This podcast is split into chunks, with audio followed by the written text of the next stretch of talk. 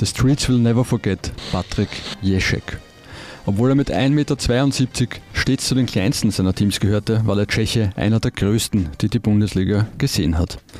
Einer der Kategorie Zaubermaus und der beste Kunstrasenspieler Österreichs. Drei Meisterschaften gewann Jeschek mit dem FC Tirol, drei mit Red Bull Salzburg. Nur ein einziger Legionär wurde öfter Meister, Alex Walke. Auch im Basching und bei la Admira liebten sie ihn, nur bei der Austria nicht. 350 Bundesligaspiele bedeuten im Legionärsranking Rang 3 hinter Steffen Hofmann und Schabel Schaffer. 120 Scorerpunkte belegen seine offensiven Qualitäten. Ein Ausnahmekönner. Auf einer Skala von 1 bis 100, wie legendär war Patrick Jeschek? Patrick, du darfst beginnen. 87. Das ist viel, das ist ja. viel. Von mir gibt es 81. Von mir gibt es eine 83. Ansachkonferenz, Episode 3. Gehen wir es an. Bin zu abtauschen, aber wir sollten trotzdem von Spiel zu Spiel schauen. Wir müssen von Spiel zu Spiel denken. Wir schauen von Spiel zu Spiel. Von Spiel zu Spiel. Wir müssen schauen, dass wir immer, immer von Spiel zu Spiel schauen. Und am Platz geht es natürlich so der Sache. Unsere Konferenz Episode 3 und Patrick und Harald, ich will gleich zu Beginn gerne mal über die Tipps von äh, Fredel Tata sprechen. Der hat bei den Kollegen von Sky Sport Austria nämlich alle sechs Partien ein Remis getippt und wenn man jetzt äh, auf die Ergebnisse geblickt hat äh, von diesem Wochenende, nichts ist aufgegangen. Was war da los? Ist sich knapp nicht ausgegangen. Also war auch ein bisschen riskanter Tipp mit äh, Salzburg und Lustenau 0-0. Immerhin das Lustenau Ergebnis war richtig, aber sonst. Also die, die Toranzahl, die, die Toranzahl war richtig, ja. ja. Sehr salomonischer Zugang. Ja, Aber auch, gut, auch, auch, salomonisch kann man, muss man nicht immer richtig liegen, offenbar. Ja, ich finde es ja gut. Es, es, sorgt trotzdem eigentlich jede Woche dann für Gesprächsstoff. Es wird immer wieder diskutiert auf Twitter, auf uh, Social Media generell. Also von dem her macht uh, Fredel Data bzw. Uh, die, die, Kollegen von Sky ja damit alles richtig. Aber dementsprechend ist auch der Tipp äh, von, von Wiener Davi nicht aufgegangen. Rapid hat 3 zu 0 gewonnen. Ich habe letzte Woche schon äh, den Sieg von Rapid angekündigt. Du warst live im Stadion. Wie war's? Es war große Erleichterung allerseits spürbar. Also ja. nicht ganz allerseits, aber von fast allen. Ne?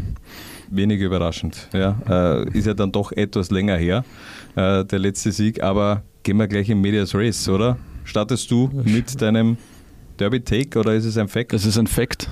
Ich starte mit meinem Derby Fact. Es war einmal der 9. Februar 2014. Sebastian Kurz stand kurz vor seiner Angelobung zum jüngsten Außenminister der österreichischen Geschichte. Helene Fischer führt mit atemlos die österreichischen Charts an und der FC Schalke ist als Vierter auf Kurs in Richtung Champions League. Außerdem gewinnt der SK Rapid in Hütteldorf das große Wiener Derby gegen die Austria mit 3 zu 1. Es sollte für über ein Jahrzehnt der letzte Derby-Sieg der Grün-Weißen in Wien-Benzing bleiben. Bis zum 13-0 an diesem Wochenende.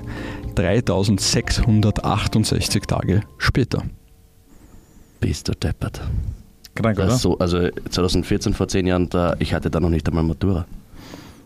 Also ja, was, da, was, da, was, da, was da alles noch, wenn ich es mit meinem Leben nur vergleiche, anders war. Ja. Ja. Brutal. Also hätte ich mir nie gedacht, dass man 3668 Tage warten muss, bis in Hütteldorf mal wieder ein Derby-Sieg ist von Rapid. Aber es war wirklich richtig gut. Erste Halbzeit unfassbar, was der Rapid abgeliefert ja. hat. Das war die pure äh, Dominanz. Robert Klaus hat sie dann auch äh, nach der Partie äh, ähm, so beschrieben, als wäre es nahe an der Perfektion. Habt ihr das ähnlich gesehen?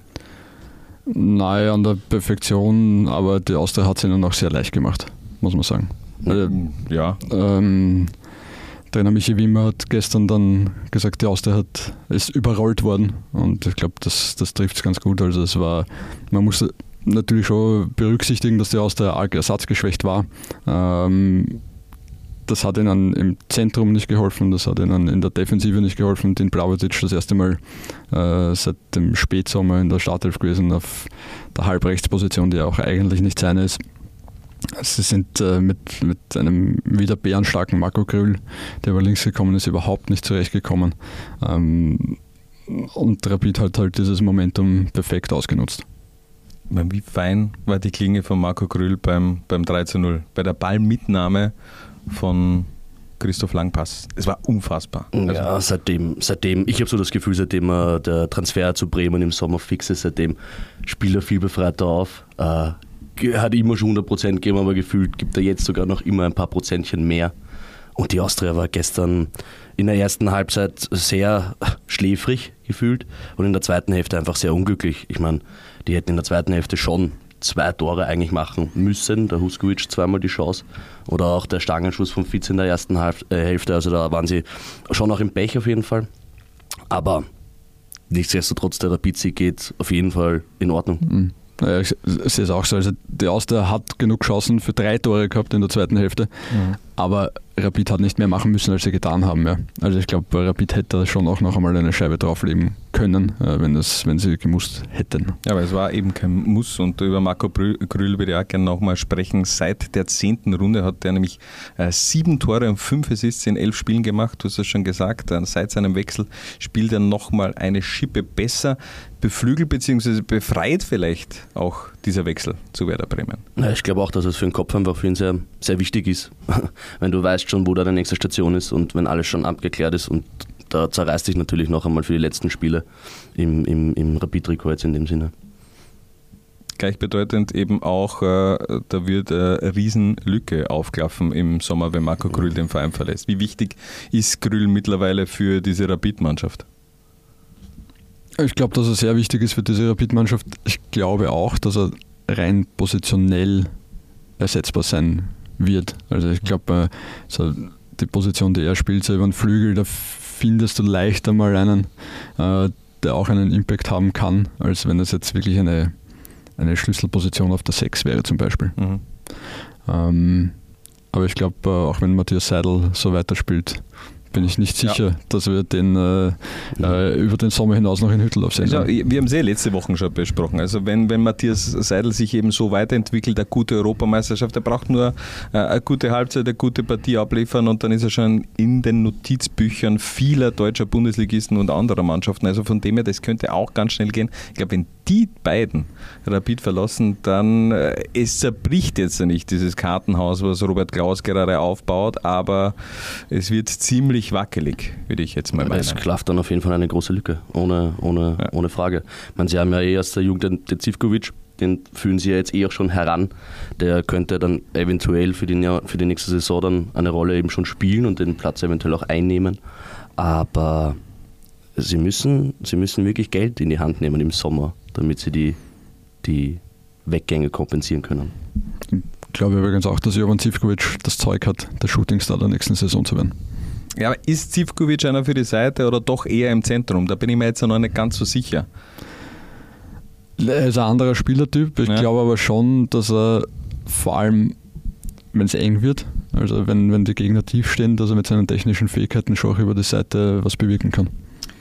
Sich ähnlich, ja. Auf der Seite Spieler, Österreicher, der schon mal Rapid-Vergangenheit hat, vorweisen kann. Yusuf Deme wäre da was, oder? ich glaube, du sagst jetzt Thomas Murg. Könnte man mal über, ja, Thomas Murg natürlich auch. Äh, bin mir aber nicht sicher, wie sich der entwickelt hat bei Park. Ist der nicht da zum Teil mehr über, über das Zentrum Aktuell mittlerweile gekommen, oder? Zehner? Er spielt viel auf der Zehnerposition jetzt. Okay, ähm, von dem her, ja. Also Und dann halt Zeitelersatz. Ja, das, also das, das ja auch noch brauchen. Nein, es wird, wird, wird spannend, äh, was er im Sommer tut.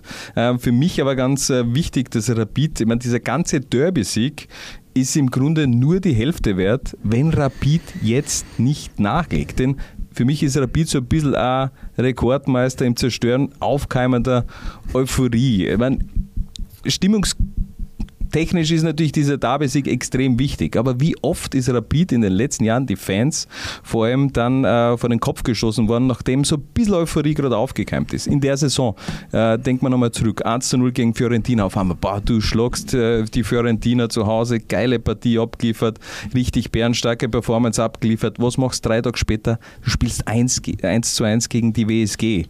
2022 viele neue Spieler äh, zu Rapid gekommen solider Start hingelegt, im Grunde gut gelaufen, wirklich in die Saison, dieser Start. Und dann verhaut dir eigentlich dieses Vaduz-Thema das komplette erste Halbjahr. Das hast du dann eigentlich theoretisch andauernd mitgenommen. Und das hat es einfach immer wieder gegeben in den letzten Jahren, wo du einfach das Gefühl gehabt hast, Rapid, jetzt sind sie endlich in der Spur. Und äh, deswegen ist eigentlich das nächste Spiel gleich wichtig wie jetzt dieses, äh, wie diese Partie gegen die Austria. Und es könnte eigentlich kein schlimmerer Gegner kommen als Austria Lustenau.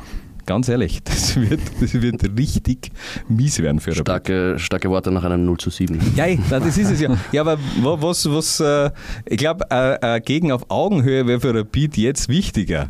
Jetzt äh, kommt Austria Lustenau mit einem 0 zu 7 nach Wien-Hütteldorf. Andi Herauf wird aber wirklich nicht nur den Bus packen, der wird da alles vor äh, Dominik Schierl packen. Die werden einen Ballbesitz haben von 10%. Also die werden, da, die, die werden nicht mal die 20, glaube ich, kratzen. Das ist aufgelegt, dass Rapid am kommenden Wochenende ausrutschen wird. Ich verstehe, wo du, wo du äh, argumentativ herkommst. Ähm, ich glaube aber nicht, äh, dass die Gefahr des, dieses Druckabfalls diesmal wirklich herrscht. Mhm. Ähm, weil es geht halt um einen Strich auch noch.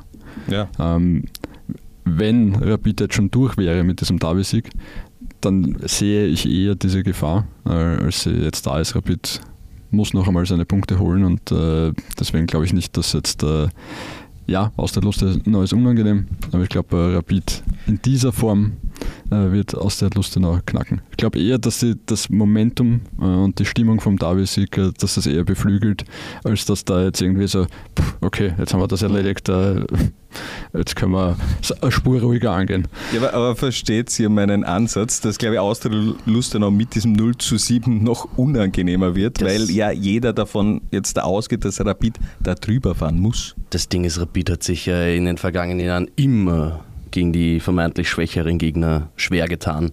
Äh, es würde mich nicht überraschen, wenn das äh, am Sonntag äh, beim Heimspiel gegen Lustenau wieder so ein Kampf und ein Krampf wird einfach. Ähm, aber halt eben, wie es der Harald sagt, und da stimme ich ihm auch zu, wenn der Druck da ist, und das ist jetzt ein Druck, die müssen in die Meistergruppe kommen, dann funktionieren sie schon eher als wir eben ohne Druck. Ich bin gespannt, bin wirklich ja. sehr gespannt, aber bleiben wir gleich bei dem Thema Strichkampf, wechseln wir allerdings den Verein. Äh, ich habe nämlich einen Take zu Austria Klagenfurt beziehungsweise zu Peter Packult.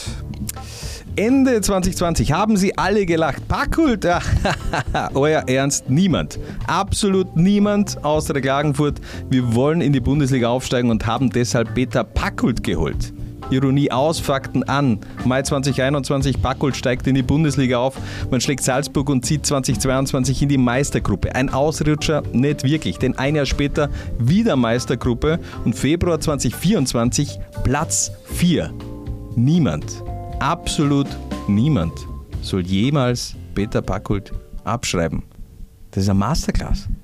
Austria Klagenfurt, mhm. Platz 4, einen Punkt hinter dem Lask habe ich ähm, damals nicht so kommen sehen. Also die Bestellung von Backult als Trainer von Klagenfurt hat mich damals ja auch sehr überrascht. Aber ja, man kann, man kann nur den Hut ziehen. Äh, ein Wahnsinn, dass man Austria Klagenfurt höchstwahrscheinlich schon wieder äh, in der Top 6 einfach sieht. Eines der zehn Bundesliga-Gebote. Du sollst nicht an Peter Backult zweifeln. Ja, ja ich meine, ich verstehe ja schon diesen diesen Gedankengang, ich meine, der war fünf Jahre weg aus Österreich, die Vereine dazwischen waren, hm, weiß man nicht, äh, waren eher kurze Abenteuer in, in Richtung äh, Ostblock. Ähm, aber dann diese Rückkehr nach Österreich, das ist ein einziger Erfolgslauf von, von Peter Backholt. Und äh, ich glaube, man kann natürlich jetzt die Art und Weise, wie Klagenfurt vielleicht spielen, kritisieren, aber ich glaube, dass sie genau das Maximum aus den Gegebenheiten rausholen. Nein, man kann wirklich nur den Hut ziehen, wie du sagst, jetzt, sie waren schon zweimal in Folge in der Meistergruppe. Ähm, zweimal den Grunddurchgang in Folge mit 30 Punkten abgeschlossen. Jetzt haben sie zwei Runden vor Schluss des Grunddurchganges schon 33 Punkte, also die performen noch einmal besser als in den, in den vergangenen zwei Saisonen. Ähm, sind jetzt sechs Spiele in Folge umgeschlagen.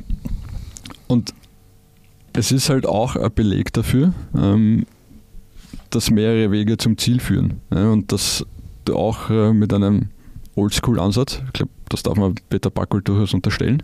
Ähm, das ist jetzt auch nichts Negatives, dass du auch so langfristig funktionieren kannst. Und Peter Backult hat sich schon ein bisschen neu erfunden, finde ich, oder? Ja, jetzt in dieser, in dieser Zeit in, in, in Klagenfurt.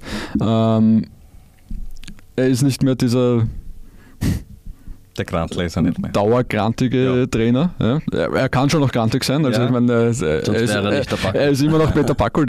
Ähm, aber er hat so, er hat so seinen, seinen Weg gefunden, wie er für sich und auch in der Außendarstellung äh, funktioniert. Ja. Also ich, mhm. denke jedes Mal, es, es gibt ja immer diesen Bundesliga Media Day vor, vor Saisonstart, wo immer alle Trainer zusammenkommen und die mhm. Kapitäne. Und wo dann die Trainer einzeln noch auf der Bühne sind, oder ich glaube, dann sind sie in Zweierkonstellationen da. Und das ist jedes Mal der Moment, wo der großen Peter Backel Show. Mhm. Man fragt, also, das ist so wirklich jedes Jahr schon, was wird heuer passieren. Ja, das ist so Peter Backold als Stand-up-Comedian, glaube ich, äh, könnte gut funktionieren. Ja, und ganz ehrlich, vor 15 Jahren wäre, wäre das undenkbar ja. gewesen. Also man, klar, es hat immer wieder einen lachenden Peter Backold gegeben, aber der versprüht einfach so viel, finde ich, positive Energie. Wir haben, einen, wir haben den Peter jetzt doch des Öfteren auch am Stammtisch beim Andi Ogris erlebt. Der hat mit mir gemeinsam äh, Liga 2 kommentiert. Ähm, da war natürlich anfangs auch ein gewisses gewisse ja, ich meine, du weißt nicht, was du bekommst. Skepsis. Ja, Skepsis ja. schon auch da. Ja, Großer. Aber die war dann ganz schnell weg. Ja. Und äh, ich glaube, das ist einfach auch die große Qualität von Peter Backold. Wir haben es, glaube ich, in der Zwarer-Konferenz äh, der Bundesliga-Rückschau habe ich eh gemeint, dass er wirkt so ein bisschen die, die österreichische Variante von Carlo Ancelotti. Dieser, dieser ruhige, zurückgekehrte, der mit Ruhe dann im Grunde sein Team auch führt. Ja, der Vergleich hinkt, ich weiß Naja, naja. Nein, ich finde es gut. Also ich bin, ich bin, bin echt äh, äh, geflasht von dieser Austria Klagenfurt-Saison. Sie haben wieder mit Sinan Kawainer rausgebracht, mit dem du dann schon noch, ich bin mir jetzt nicht sicher, ob sein Vertrag ausläuft, aber wenn er noch weitergeht, kannst du ein bisschen Kohle auch machen. Und ähm, ist ein guter Weg, den man eingeschlagen hat, zumindest mhm. einmal aus sportlicher was, Perspektive. Was ich schade finde, ähm, ist, dass es immer noch nicht wirklich honoriert wird, gefühlt vom Von Publikum in Klagenfurt. Ja, ja. Ich meine, die, die Ausgangssituation in Klagenfurt ist schwierig. Du hast halt ein riesiges Stadion. Also ich bleibe dabei, es ist eines der schönsten in, in Österreich. Mhm. Aber du hast halt ein, ein Stadion, wo auch wenn, wenn 7000 Leute kommen, es kommt halt keine Stimmung auf da drinnen. Ne? Und, und das ist das Problem, sie versuchen ja viel, es gibt Freikarten etc. Ja, aber du gehst halt in dieses Stadion ne? und es ist halt nicht so, dass du sagst, so, deppert, das ist so leimend, da komme ich mhm. das nächste Mal wieder. Ja? Wenn die ein, ein Riederstadion dort stehen hätten, ne? ja. ähm, wird das ganz anders rüberkommen und glaube ich, dass sie dann auch schon einen höheren Zuschauerschnitt hätten. Ja, aber was willst du machen? Das Stadion steht, das werden sie nicht mehr zurückbauen. Äh, also von, von Hat man eh ein, zweimal, glaube ich, darüber diskutiert. ja, also von, von, dem her, diese Last trägst du jetzt. Ich meine, das ist eine Last, die gern, glaube ich, Sturm Graz tragen würde. so ein, so ein Für das Cup-Finale ist das weiteste Stadion ja eh da, also von daher. aber nee, also ich sehe es auch so, ich finde es auch schade, dass im Grunde der, der Zuschauerzuspruch, der ist gering, der ist jetzt ja gar nicht so viel höher als in der Aufstiegssaison in der zweiten Liga. Klar, da war es dann eben eben von einer Euphorie getragen und ähm, da hat es dann auch funktioniert, beziehungsweise ich meine, Corona war, aber mhm. ähm, davor, wo es dann schon einigermaßen in die Richtung Aufstieg gegangen ist, da hat man schon gesehen, ähm, dass, dass Klagenfurt auch Massen bewegen kann, aber dieser nächste Step, der ist einfach nie gekommen. Apropos Massen bewegen. Äh, ein anderer Verein, der LASK, hat das in diesem letzten Jahr eigentlich sehr gut hinbekommen. Ähm, Patrick, du hast einen Take, einen Fact vorbereitet zum LASK. Der lautet ein Geburtstag zum Vergessen. Die erste Heimniederlage ausgerechnet zum Stadionjubiläum. Kein Dreier im neuen Jahr. Beim LASK ist der Wurm drinnen. Da muss zwar noch viel gegen den LASK laufen, aber rein rechnerisch ist die Meistergruppe sogar noch immer in Gefahr. Im nächsten Spiel in Alltag sollten Nägel mit Köpfe gemacht werden, sonst droht im großen Showdown gegen Salzburg das bittere Erwachen. Jedoch nach Vorarlberg geht's ohne Robert Schul, denn der ist nach seiner harten roten Karte nicht dabei.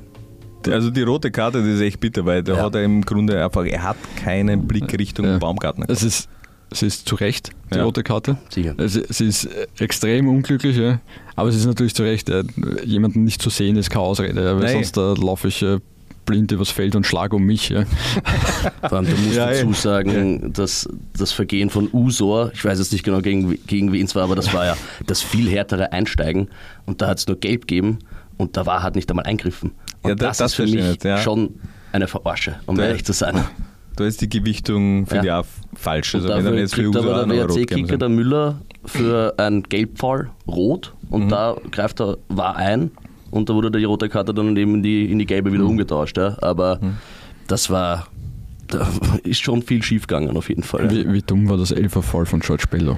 Ja, das auch. Ja, brutal. Ja, ich meine, das war sehr äh, ungestüm, da reinzugehen. Im 16er kannst du nicht so einfach Nein. wild äh, äh, ausholen, sage ja. ich mal. Gell? Und dann auch nur den Blick Richtung Ball haben und nicht Richtung. Der hat auch einfach viel zu lange gewartet, bis ja, er den Ball also, gekickt hat. Der Baumgartner hat es im Interview dann nicht gesagt. Er hat gesehen, er wartet, er wartet, ich gehe dazwischen und zack. Ja, ey, gut gemacht. Also dem her äh, alles richtig gemacht vom WAC. Ähm, aber der, der Lask schon so ein bisschen in einer, in einer, in einer Krise. Man, seit fünf Pflichtspielen jetzt ohne Sieg. Du hast, äh, klar, gegen Salzburg und Toulouse kann man verlieren, äh, muss man nicht gewinnen, aber WRC Haberg, Klagenfurt, das sind Partien, die der Lask im Grunde gewinnen muss. Und ich glaube, sie befinden sich, sie sind, sagen wir mal so, auf dem Weg zu so einem psychologischen Kipppunkt, wo es dann auch in eine andere Richtung gehen kann. In, in ist die Gefahr. Vor, vor der der letzten zehn Runden Lask siebter. Vor der der letzten fünf Runden Lask siebter. Frühjahrstabelle Lask neunter. Also es gibt eine sehr deutliche Tendenz und Patrick hat es eh gesagt, die sind fünf Punkte über dem Strich. Mhm. Ähm, es gibt Konstellationen, ja, also auch zum Beispiel, wenn sie mit Rapid und dem WRC äh, Punkte gleich wären, äh, würde es sich nicht ausgehen für sie. Oh. Und jetzt spielen die Alltag, ja, gegen eher verzweifeltes Alltag. Ähm, ohne und, Robert Schul.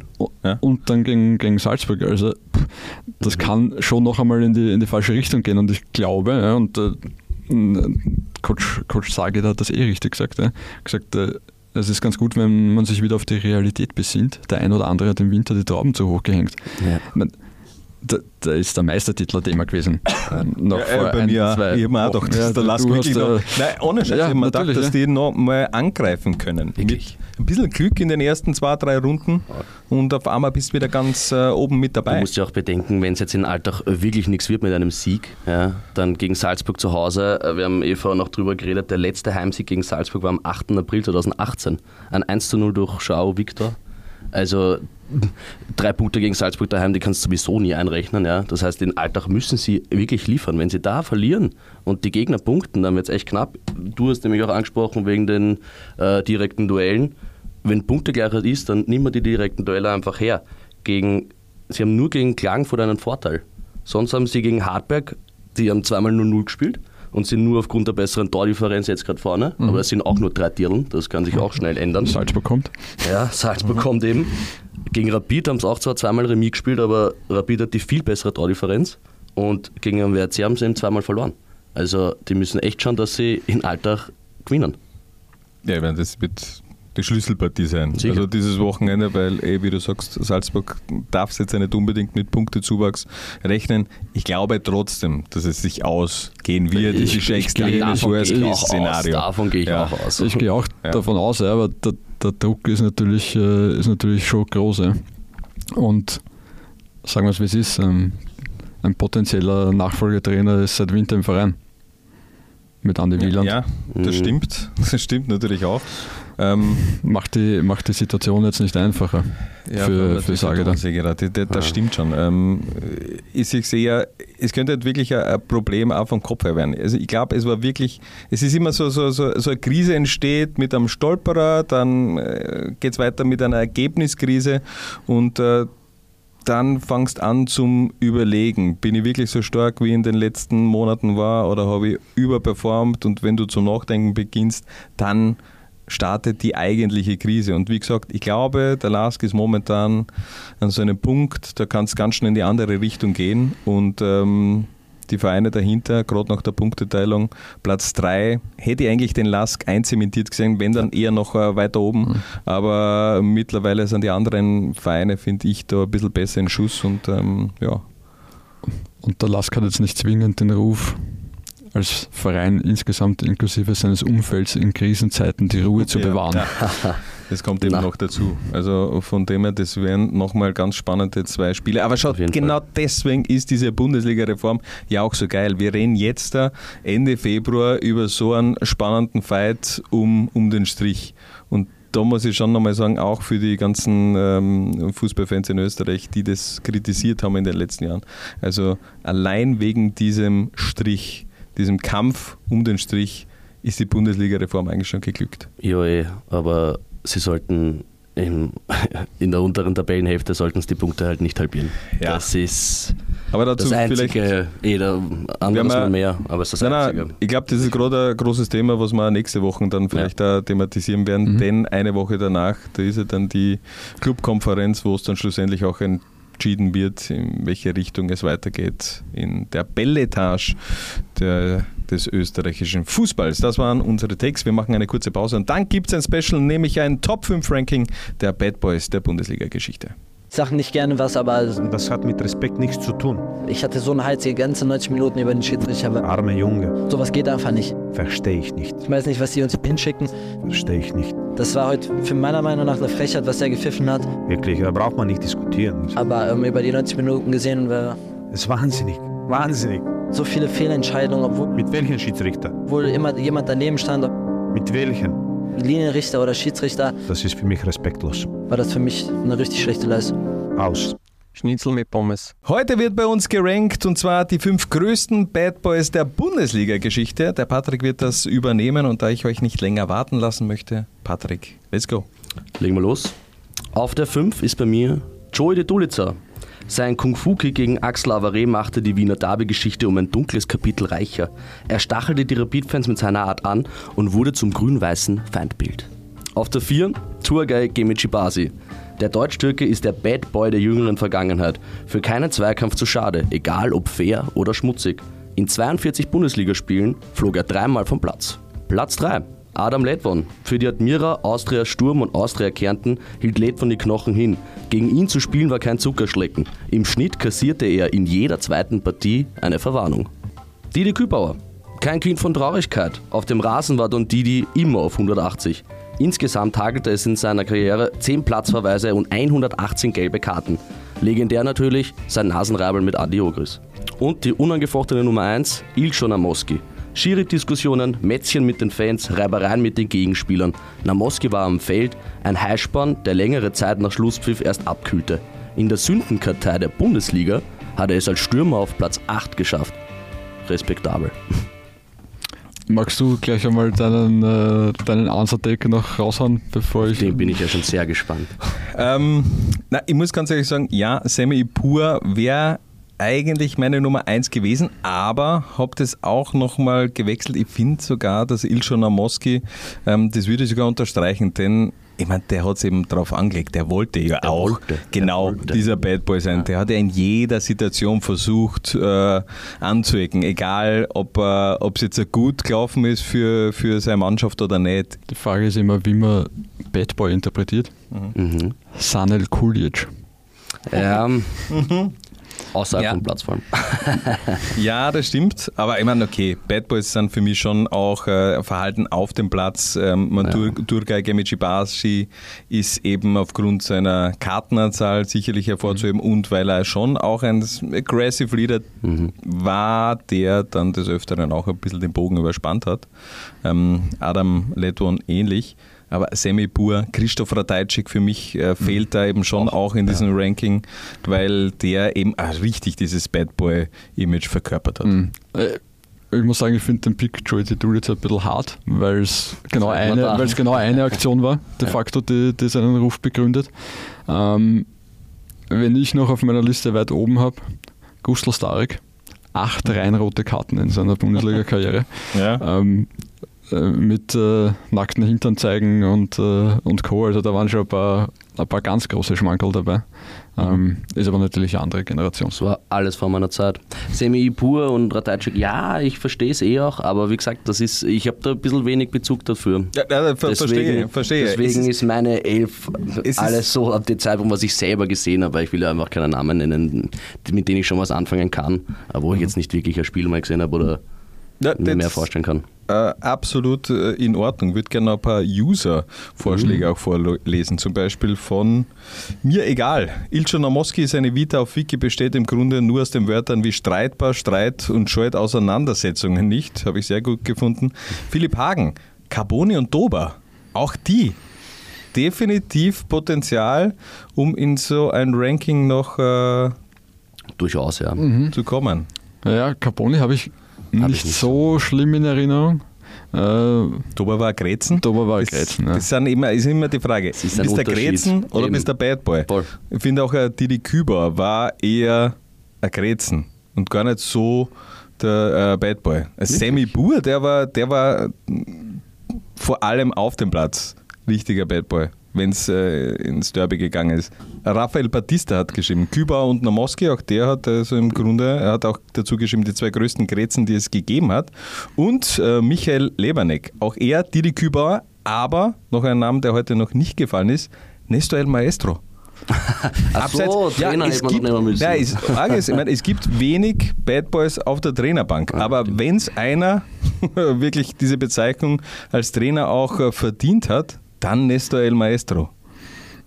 Der hat auf jeden Fall einen bleibenden Eindruck hinterlassen damals. Ja, Nestor El Maestro, ja. Ich meine, natürlich kommt darauf an, wie, wie, breit man das jetzt sieht ja, und äh, wie man halt, äh, wie man es definiert, äh, definiert ja, den Bad Boy, wenn man Bad Boy definiert als äh, illegale Handlungen, ja, dann äh, ja. äh, fallen mir einige ehemalige Vereinspräsidenten an. Ja, oder andere Spieler, die natürlich auch in diesem Coolidge-Fall äh, involviert waren, aber die definitiv für mich keine Bad Boys sind. Also das sind halt, ich weiß nicht, da, da fehlt mir jetzt die Bezeichnung. Hast du noch jemanden? Nein, ich habe äh, sonst äh, ich habe jetzt ihn schon am Moskau nicht aufgeschrieben, weil das war so das war ein No-Brainer. Ja. ja. ähm, äh, wie gesagt, Adam Ledwan habe ich auch auf jeden Fall weit oben, weil der halt einfach aufgrund seiner Spielweise, der war einfach unangenehm. Ja. Da hast du gewusst, es gibt auf die, auf die Schienbeine. Ähm, andererseits, solche Leute hat es in die in die 80er und 90er Jahre äh, zuhauf ja, geben. Ja. Ich glaube auch äh, gegen Robert Betzel hätte ich jetzt auch eher ungern Fußball gespielt in meinem Leben. Wenn man so lieb ausgeschaut hat. Aber man täuscht sich manchmal. Ja, ja. Ne, ist das ähm, Fuß natürlich auch äh, bekannt. Ja, Didi Küper war natürlich äh, Gustl Starek mit seiner mit seine acht reinroten Show auch weiter vorne. Mhm. Ähm, ich glaube, auf Ilchan Namowski auf Platz 1 können wir uns eigentlich fast äh, festlegen, oder? Ich habe gewusst, ich, hab gewusst ja. ich muss das Ranking machen ja, ja. und bei mir war schon klar, okay, wen nehme ich auf 2, 3, 4, 5. Ja. Ja. Ja. Jetzt sind wir zufrieden, Patrick. Ja. Ja, Dein danke, Top danke, 5 danke. Ranking und das soll im Grunde auch schon die Answer-Konferenz Episode 3 gewesen sein. Wir sind in einer Woche zurück. Könnt euch natürlich auch die Zwarer-Konferenz nächste Woche auf jeden Fall auch ein großes Special dann zur Liga-Reform. Bis dorthin viel Spaß mit dem österreichischen Fußball und das war's. Ciao. Ciao. Ciao. Wie warst du zufrieden mit ihm? Extrem schlecht äh, begonnen und am Ende live an, würde ich sagen. Das ist immer ein Spektakel für die Zuschauer, glaube ich. Wir bleiben bodenständig und. Was soll ich jetzt auch sagen? ich bin wirklich glücklich, dass ich habe keine Worte jetzt. Aus. Ende.